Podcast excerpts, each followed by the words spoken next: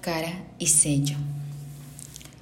Lo miraba, contemplándolo por unos minutos, preguntándose cómo un rostro tan cálido puede volverse tan frío, como de unos labios donde ahora se dibuja una leve sonrisa mientras duerme apaciblemente pueden salir palabras tan crudas.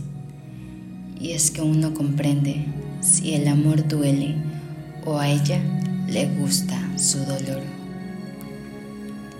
En ciertas ocasiones han intentado acabar con todo, decididos a dejarse atrás, pero su voluntad flaquea, se quiebra, tanto él como ella son débiles, regresan. Él tiene ese don de envolverla con su aroma. No es uno natural que expida su cuerpo, ni superficial como de desodorante ni perfume.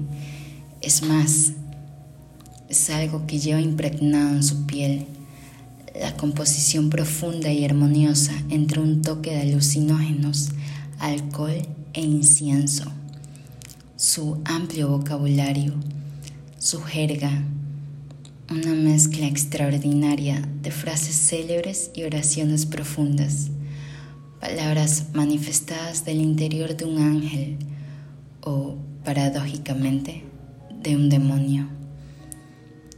Aquel susurra, ella cierra sus ojos estrepitosamente y desacelera su respiración levemente mientras va sintiendo las palmas de unas manos acariciando sus piernas desnudas y a la brevedad aquellas son arropadas con la calidez de un cuerpo caliente que se acerca, el cual, con aliento de una noche de juerga, le susurra al oído, te quiero.